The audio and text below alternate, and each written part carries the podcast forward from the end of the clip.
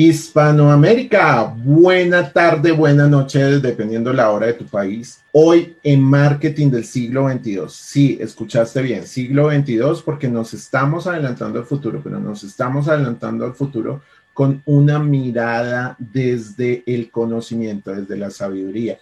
Y hoy debo comentarles que para mí es un honor invitar al doctor Juan José Larrea desde Buenos Aires, Argentina hablándonos de un tema que no solamente le apasiona a él, sino que nos va a apasionar a todos. Juan José, bienvenido a Marketing del siglo XXII. ¿Cómo estás? Álvaro, qué gusto estar aquí con ustedes. Qué bueno estar en el futuro. Soy muy agradecido de esta posibilidad de contactarme no solo con vos, sino también con todos los colegas hispanoparlantes en todo el continente. Te confieso, Juan José, que desde que hace un par de años entré a este mundo de la comunicación gracias a una amiga en común, para la cual envío un saludo ni al amigo, me empezó a apasionar este tema. O sea, yo te confieso, yo no soy periodista, yo soy ingeniero químico, pero pues después hice un par de estudios en marketing, por eso marketing del siglo XXII, pero te cuento que la comunicación eh, cuando la conoces es un amor pasional, es, es algo supremamente muy hermoso y chéverísimo este enfoque que le estás dando de latinos para latinos. Muy seguramente a algunas personas vas a parecer aburrido, pero no, por el contrario, yo sí quiero escucharte, yo sé que muchas personas vamos a querer escucharte porque queremos que nos cuentes un poco más de qué son los DIRCON, de cuáles son los movimientos y de cuáles son los servicios, porque antes de, irnos para el futuro, nos gustaría conocer cuál es el presente y qué ha pasado también en este año eh, con todos estos temas de, de, COVID, de pandemia, más allá de hablar de esos temas, es que nos cuentes qué ha pasado con todo el tema DIRCON y todo este colectivo DIRCON este año. Bueno, DIRCOM es una poco DIR de dirección, COM de comunicación, ¿no? Es una palabra compuesta, dirección o director de comunicación. El movimiento DIRCOM bueno, son todos aquellos profesionales de la comunicación que están en principio en la dirección de la comunicación de una organización. ¿Qué organización? Mini organización, pyme, pequeña, mediana o grande, pública o privada. O te estarás imaginando también alguna organización sin fines de lucros. Sí, lo mismo. Entonces, cualquier organización que realice un servicio, etcétera, necesita comunicación. Todo necesita comunicación. De hecho, el profesional de la comunicación, seas director de comunicación o integrante de un área de comunicación, yo siempre digo que es necesario, diría también, o me animaría a decirlo con alguna duda, imprescindible o transversal a todas las organizaciones. Todas la necesitan porque la comunicación debe ser gestionada. No puede ser como un avión sin piloto eh, volando a la deriva. Partiendo desde la necesidad de que la comunicación debe ser gestionada hacia sus audiencias, hacia sus públicos, para poder tener una interacción con ellos, para poder comunicar a lo que te estés refiriendo, a lo que te estés dedicando, a lo que sea tu cliente, porque también ahí paso a otro plano, Álvaro. Quizás no estás en una empresa, pero asesorás empresas o clientes, personas de la vida pública, un político, un alguien del mundo del espectáculo, deportivo, etcétera, de lo que se te ocurra, que también necesita gestionar su comunicación. Cuando uno habla de gestionar su comunicación, más en estos momentos que vivimos, y acá te hago un paréntesis, no era lo mismo hacer comunicación hace 20 años atrás, ya que hablamos del pasado, el presente y en un rato vamos a hablar del futuro, que hacer comunicación hoy en día. Anteriormente te comenté que me fanatizó muchísimo eh, un hecho importante que se dio en, el mundo, en Latinoamérica se produjo en los años 97, 96, que fue el advenimiento de la tecnología. ¿Y por qué lo digo?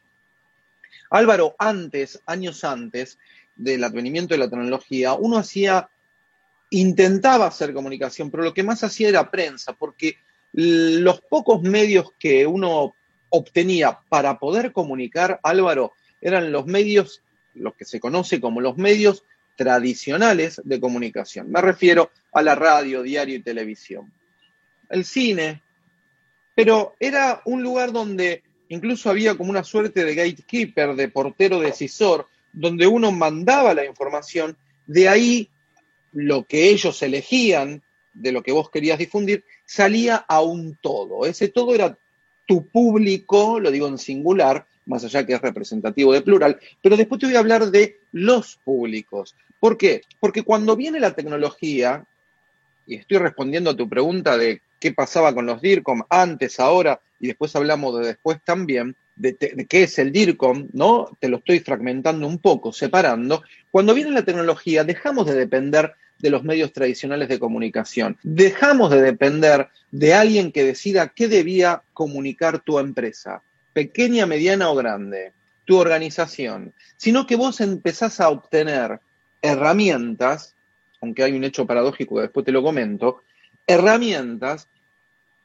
tecnológicas que permiten, y ahora te digo no público, sino separar, dividir, atomizar los públicos para poder informarles, comunicarles, interaccionar, dialogar y hasta incluso hoy de forma extremadamente personalizada, no solo por llamar por el nombre de, de pila, hola Álvaro, sino también hola a alguien que tiene intereses o mismos intereses, o dividirlo por gustos, ubicaciones geográficas, geolocalización, por preocupaciones, pero también puedes dividir incluso hoy, y se complejiza la estrategia de comunicación en la actualidad. Por eso el DIRCOM y el profesional de la comunicación, sin importar si estás dirigiendo o si estás integrando un área, es necesario porque no es solamente publicar algo en, en, alguna red social, en alguna aplicación, mandarla por correo electrónico, etcétera, sino que hay que gestionar toda esa comunicación conociéndola. Y cuando digo conociéndola, acá se abren varios abanicos también, Álvaro. Conociendo a mis públicos, que tengo fragmentados, separados, sabiendo cómo consumen información, sabiendo o conociendo, observando primero para analizar después, ¿qué plataformas utilizan? ¿Qué aplicaciones digitales?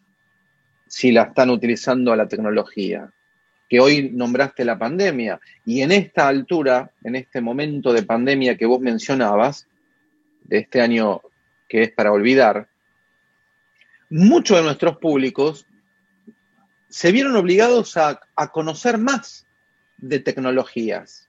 Dispositivos móviles, lo defino a un dispositivo móvil como celular o una tableta,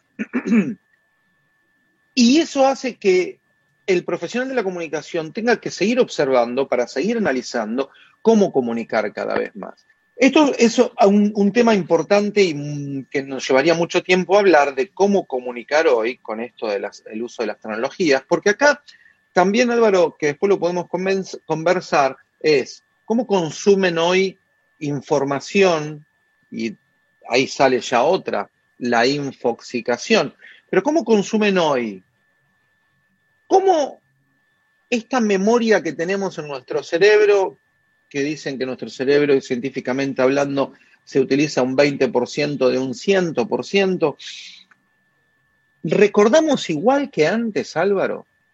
Vos sos alguien muy jovencito, yo tengo 50, pero te quiero comentar que yo en su momento, cuando esto de la tecnología no estaba, que no teníamos esto en la mano, después hablemos de la dependencia, de la nomofobia, de la adicción, si querés también. Ahora, yo recuerdo que cuando antes, te decía tengo 50, cuando, cuando tenía 20, 20 y pico, yo conocía ciento y pico de teléfonos de memoria, teléfonos numéricos. Yo conocía direcciones postales de mis familiares, conocidos, amigos, de memoria.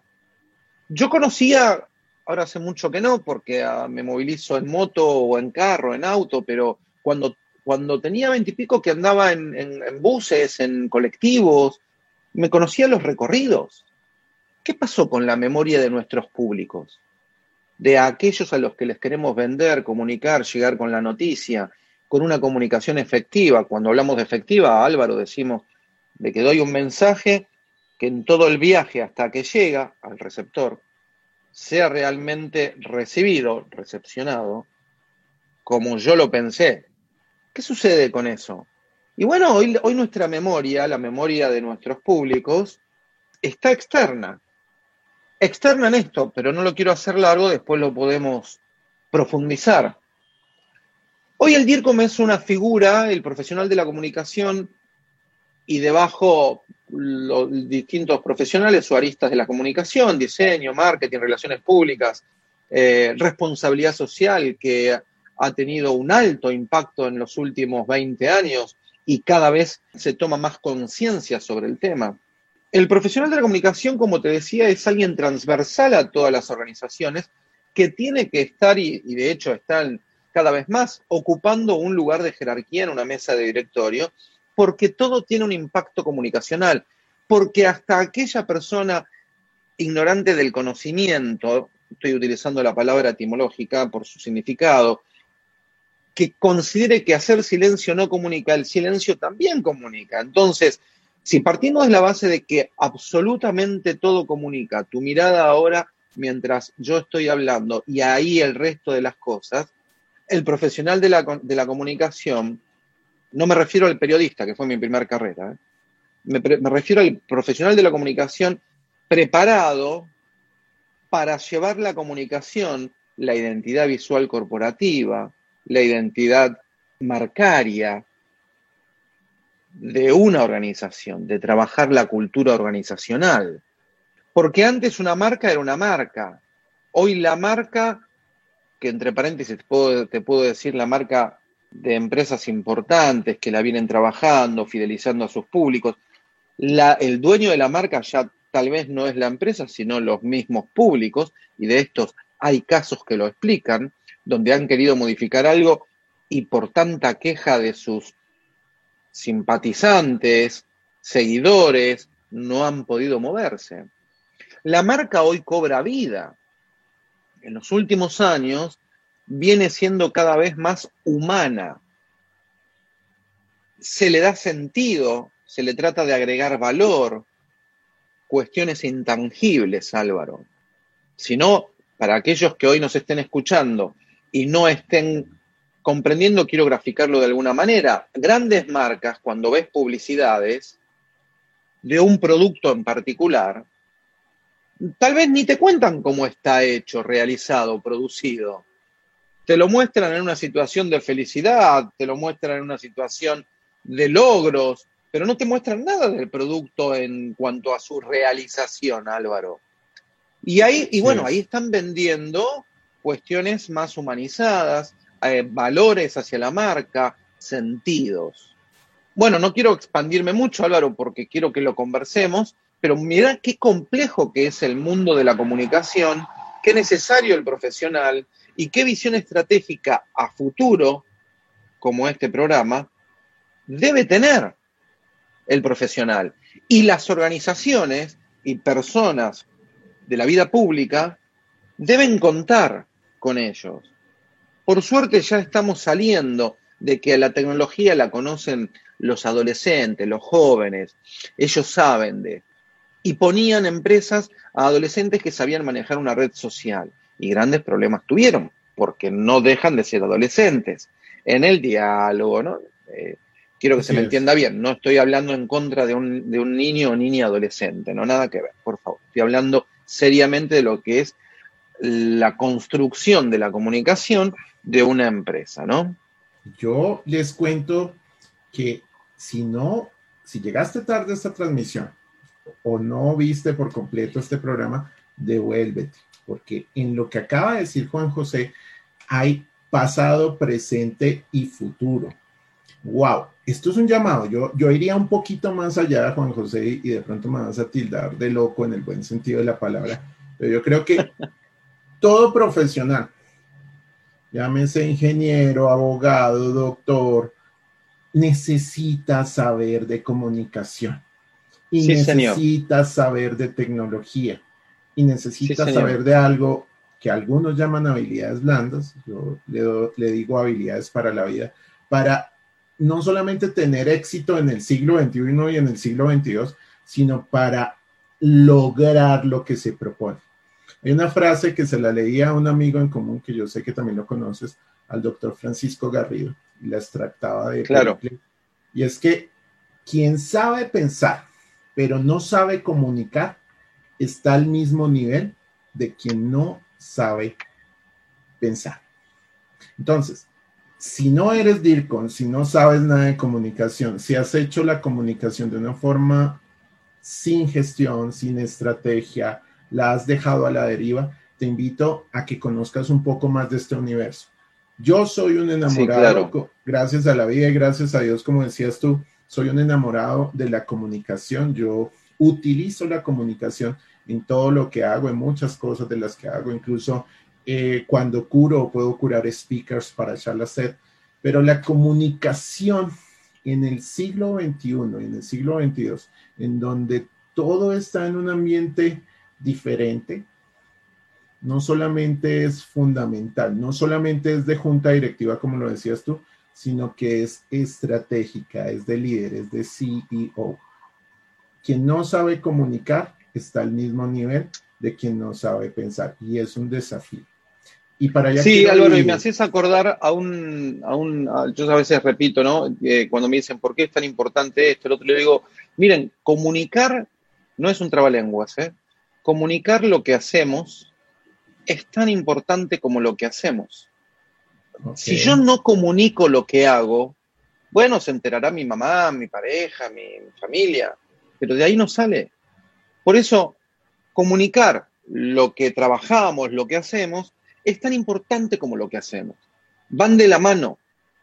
Una cosa es la otra, ¿no? Debe haber acción. La comunicación en sí misma es acción. Entonces, y la acción misma es comunicación. Entonces, eh, es muy eh, a tener en cuenta lo que acabas de decir, porque yo invito, como vos dijiste también, y me sumo, a que cualquier profesional de cualquier eh, carrera, grado, etcétera, oficio, repase la importancia de la comunicación y las tecnologías de hoy en día, porque forman, las tecnologías forman parte de, nuestras, de nuestros usos y costumbres y la comunicación forma parte de tu éxito o del resultado objetivo que estás buscando, ¿no? E incluso te ayuda a comprender también mucho a la hora de interaccionar, no solo con los públicos, sino también con tu, tal vez público interno, tus equipos de trabajo, tus colaboradores está contigo mismo.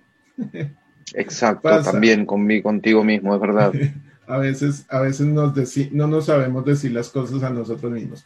Y quiero plantearte un desafío porque pues esta charla estaba genial, pero bueno, tú sabes que ahora el tiempo en, en, en redes sociales es más costoso que el tiempo en televisión. Cuéntanos qué se viene para futuro. ¿Tú cómo visionas el futuro de las comunicaciones? y más con todo este conocimiento y esta trayectoria que tienes en el mundo de las telecomunicaciones, de las TIC, de tecnología. Cuéntame o cuéntanos, Juan José, cómo visionas el futuro y, qué pasará con los DIRCON y con las comunicaciones a un mediano y un largo plazo. ¿Cómo ves tú todo lo que se viene? Bueno, en principio te diría, Álvaro, que cada vez va a ser más necesario el profesional de la comunicación, por supuesto, porque como te decía anteriormente, la complejización de la comunicación es algo que se viene dando y que se va a seguir profundizando. ¿Por qué? Porque la tecnología hizo que el crecimiento, el crecimiento vertiginoso que tiene la tecnología, que no nos da tiempo a poder aprenderla, todos los días, todo el tiempo hay algo nuevo, algo distinto, etcétera, hace que se complejice cada vez más. E incluso a veces los públicos, los, consumidores, usuarios, electores, ciudadanos, clientes, adquieren más rápido ciertos conocimientos de adquisición de productos, de búsqueda de información, de lo que fuere, que los que los proveen. Entonces, eh, por eso insisto que esta complejidad requiere de un profesional de la comunicación avesado, creativo. Acá déjame decirte, ¿no? Hace veintipico de años atrás teníamos muchísimas ideas para comunicar, pero lamentablemente no había herramientas para esa comunicación. Paradójicamente hoy, veintipico de años después, sobran las herramientas tecnológicas para poder comunicar, pero nos faltan ideas y creatividad. La complejización se va dando por por este nuevo mundo que estamos teniendo, no sé si tan nuevo, con la compañía de la tecnología. Mira, cuando surge la tecnología, la tecnología te esperaba a donde vos ibas. Vos de tu casa al trabajo, del trabajo a tu casa o viajabas, donde llegabas tenías comunicación, conexión a Internet y podías volver a estar eh, comunicado o conectado. Hoy no. Hoy la tecnología no nos espera. Hoy la tecnología te acompaña, insisto, con este aparatito ya vamos a donde vamos y ahora hasta la mayoría o muchas de las aerolíneas también de aviones están teniendo conexión a Internet durante el vuelo. Entonces, la comunicación, por supuesto que se afirma más todavía que es constante. Después tenemos algunos, sigo respondiendo a tu pregunta del futuro, cuáles son los desafíos que tenemos y las complejidades. Después tenemos distintos factores que lo, si bien tiene un crecimiento vertiginoso, los estamos tomando muy de a poco. A ver, te nombro Big Data, te nombro inteligencia artificial, Internet de las Cosas, eh, que todo se relaciona a la comunicación y a la interacción y a la oferta o demanda y o demanda de servicios. A ver, la inteligencia artificial se está utilizando, no tanto como yo pensé que se iba a, implementar. Mm, sucede por varios motivos. La, el poco conocimiento que los profesionales tal vez de la comunicación estamos teniendo o el poco tiempo para poder adquirir ese conocimiento, la vorágine diario que nos deja de lado para poder lograr tener momentos de mm, capacitación. Y celebro que vos tengas este programa porque va a ayudar a aquellos que mm, tengan un momento, puedan tener una idea diferente, no tienen por qué estar de acuerdo con lo que decimos, podemos crearle más dudas a partir de algún conocimiento nuevo, bienvenido. se trata de eso se trata, perfecto, y lo, y lo celebro. Así que arriba Hub Radio TV. Pero el tema también tiene que ver con la inteligencia artificial, cómo ponerla, cómo implementarla, integrarla en las, como una táctica más de todas las tácticas que, que van a formar mi estrategia de comunicación. Insisto, hablo mucho de la palabra comunicación y debajo como paraguas la comunicación el resto, ¿no? Publicidad, marketing, mecenazgo, todas las demás. Cada uno que le, que le quepa su sallo, ¿no? En el lugar que le ocupe. Pero digo, ¿cómo, ¿cómo utilizamos la inteligencia artificial?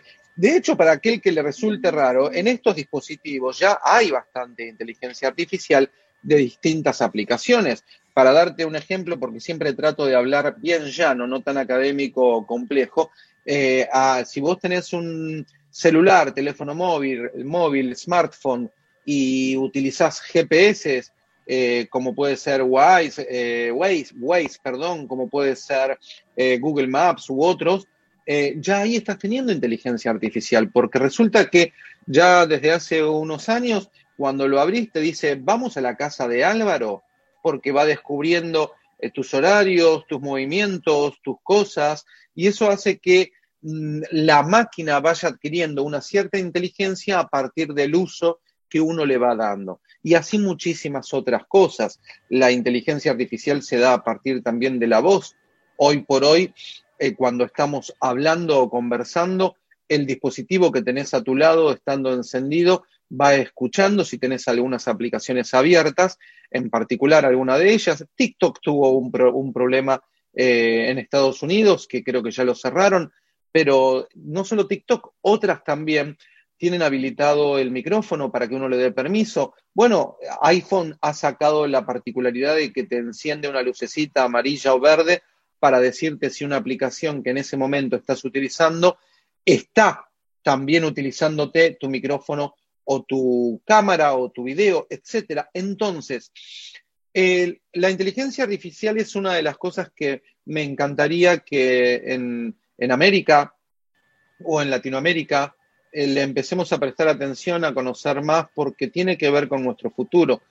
Tiene que ver también en nuestro futuro, en este siglo XXII que propones y que mm, me parece bien, el tema de la voz. Eh, estamos acostumbrados a, a, que las búsquedas se hacen bajando la cabeza a 45 grados y con dos dedos o con uno, depende, depende cómo escriba cada uno. Pero colegas, a los colegas de comunicación, les digo, no solo a Álvaro, tengan en cuenta que hoy ya el ser humano le está hablando a las máquinas, porque en cuanto yo le digo, oye Siri, eh, y le hago una pregunta, Siri por supuesto que me va a contestar. eh, que de hecho acá se me está activando, pero lo, tengo con, con... No en amarillo, no en amarillo porque... Lo tengo insonorizado. Todo. claro, bueno, no en amarillo, es verdad, tenés razón. Em, pero el ser humano ya le está hablando a la máquina, ¿no? Al dispositivo. Algunos con poca animosidad, ¿no? Se animan poco por falta de costumbre. Que, bueno, la cuarentena, pandemia, COVID-19 del 2020 ha hecho que muchos también, no solo por la voz, sino por esta transformación digital de empresas y esta, por el lado de las empresas y por el lado del el uso y costumbre de las personas, hayan tenido que obligadamente empezar a tener transacciones económicas, compra y venta de productos, compras del supermarket, supermercado, este, tiendas, etcétera, o empresas que no estaban eh, en, el mundo de la transformación digital, esto lo obligó. Con el tema de la, del hablarle a las máquinas, de a poquito las personas cada vez lo van haciendo más. En el carro, en el auto, depende del país donde estés, en el bus, donde vayas y vas pidiendo un llamado telefónico, léeme tal mensaje, Em, cómo, cómo va a estar el clima mañana. Eh, hoy por hoy, Álvaro, para que lo tengas en cuenta, pero de poca utilización, en Estados Unidos se está dando de a poco cada vez más, no nos quedemos nosotros, está la, publicidad por audio, por supuesto, la que estás acostumbrada a escuchar en, eh, no solo en la radio, sino eh, a partir de estas terminales. Cuando digo terminales, digo computador, computadora, dispositivos, que técnicamente uno le dice terminales. De las cosas también. Sí, sí, Internet de las cosas, pero digo, terminales bobas. ¿Por qué bobas o tontas? Porque no importa qué computadora tengas, Álvaro, así te haya salido un millón de euros, libras esterlinas o dólares o bitcoins, que cada vez está tomando más resurgimiento y después te hablo de la economía digital. El tema es que Todas estas terminales, dispositivos, etcétera, solo sirven para conectarnos con algo, con la nube, este, a pesar de que los servidores, muchos, eh, algunos están debajo en el mar, en el océano, pero les llamamos en la nube, em, sirven para conectarnos.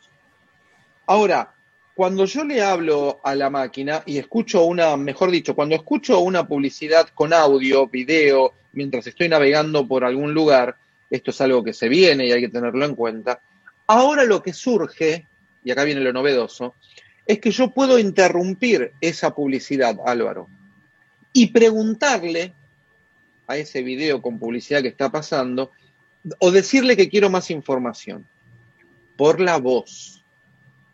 En este terreno, que hoy estamos medio atrasados, es lo que en el futuro se va a dar. Mucha voz, mucha comunicación verbal, y acá agrego lo que recién me dijiste vos, no solo por lo que digo, para buscar información de algo en particular, porque quiero saber el clima de mañana o saber quién es Álvaro Pinilia o por preguntarle a una publicidad, sino también puedo hablarle por lo que decías hace unos segundos, por Internet de las Cosas.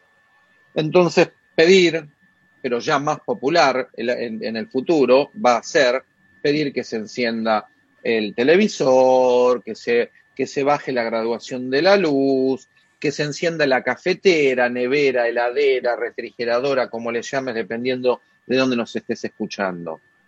Se complejiza también el tema de la memoria que yo te decía antes, que antes recordábamos más, nuestros públicos recordábamos, recordaban más.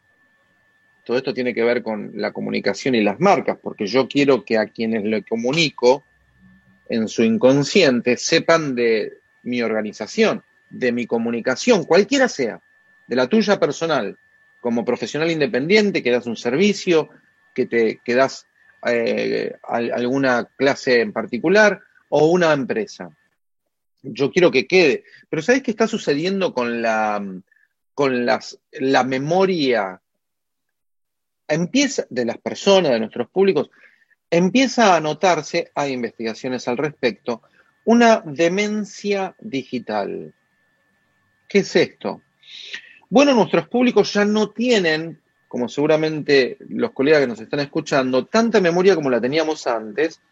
De hecho, yo te soy absolutamente sincero, mis dos hijos tienen celulares, por supuesto. Yo el teléfono de memoria de ellos, mal de mi parte, no me los acuerdo. Yo sé que los tengo ahí. Esto que te acabo de graficar es lo que nos pasa hoy. A él, a ella, a todos ellos, nos está pasando esto.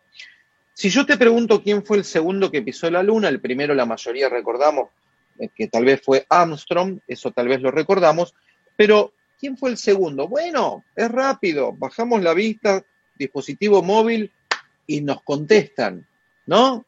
Oye Siri, ok Google y Asana, cualquiera de ellos. Acá se me activó de vuelta mi amiga Siri. Entonces, lo que quiero decirte es que la memoria de nosotros se trasladó y no te digo a, un pendrive, flash, eh, memoria externa, sino que se traslada como memoria externa a estos dispositivos.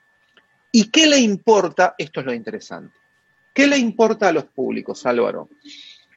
A nuestros públicos, al colectivo social imaginario, no le interesa tanto recordar quién fue el segundo que pisó la luna, por decir cualquier ejemplo, sino que en el futuro lo que ellos quieren recordar y están tranquilos es cómo yo obtuve eso.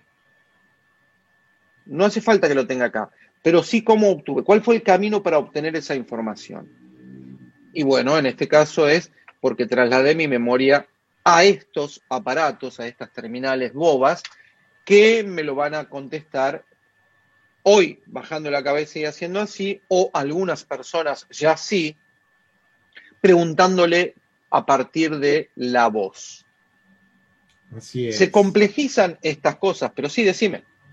Sí, no, bueno, Juan José, yo creo que eh, vamos a tener que hacer unos dos o tres programas más porque hay muchísima información de interés, eh, temas que pues obviamente como que eh, van a quedar en la nube en el buen sentido de la palabra porque pues hay mucho por profundizar. veo y, yo creo que es un mensaje supremamente poderoso para todas las personas que nos están viendo. El DIRCON, la persona que sabe comunicar, va a utilizar esa tecnología, ¿sí? Para salir y ayudar a salir a muchos de esa demencia digital, como bien lo nombrabas tú. Va a ser como una especie de maestro, yo lo veo como un maestro, un ordenador del caos, en donde día a día estamos más infotoxicados y el DIRCON no solamente va a tener la capacidad a través de la tecnología, llámese inteligencia artificial o otras tecnologías, de extractar eso que genera valor y no solamente extractar eso de genera valor, sino saber el proceso para poderlo extractar, para generarle valor a las personas, a los políticos, a las organizaciones, al tema social. Entonces, si aún ves la comunicación como algo para allá de las personas de comunicación, o tal vez la chica o el chico que maneja el tema de comunicación en tu empresa o en tu organización, no, este es un llamado a la acción, en donde te estamos diciendo, y no lo digo solamente yo, sino lo dice el doctor Juan José Larrea, que quien no sabe comunicar no va a crear futuro. Entonces, excelente mensaje, doctor Juan José Larrea. El tiempo se nos pasó volando. Entonces, no, mi gracias, doctor Juan José Larrea. Soy Juanjo para vos y para todos, Álvaro. O Juanjo, apasionado por el rojo de Avellaneda, pero ante todo por las comunicaciones. Excelente mensaje, excelente entrevista y a todas las personas que nos están viendo aprender a comunicar o trabajar estos temas de comunicación, porque va a ser una creación, la comunicación crea ventaja competitiva en el presente y en el siglo XXII sí que lo hacer. Juanjo, en realidad un honor y un gusto poder tomarnos este tiempo contigo. Mil gracias y chao, chao.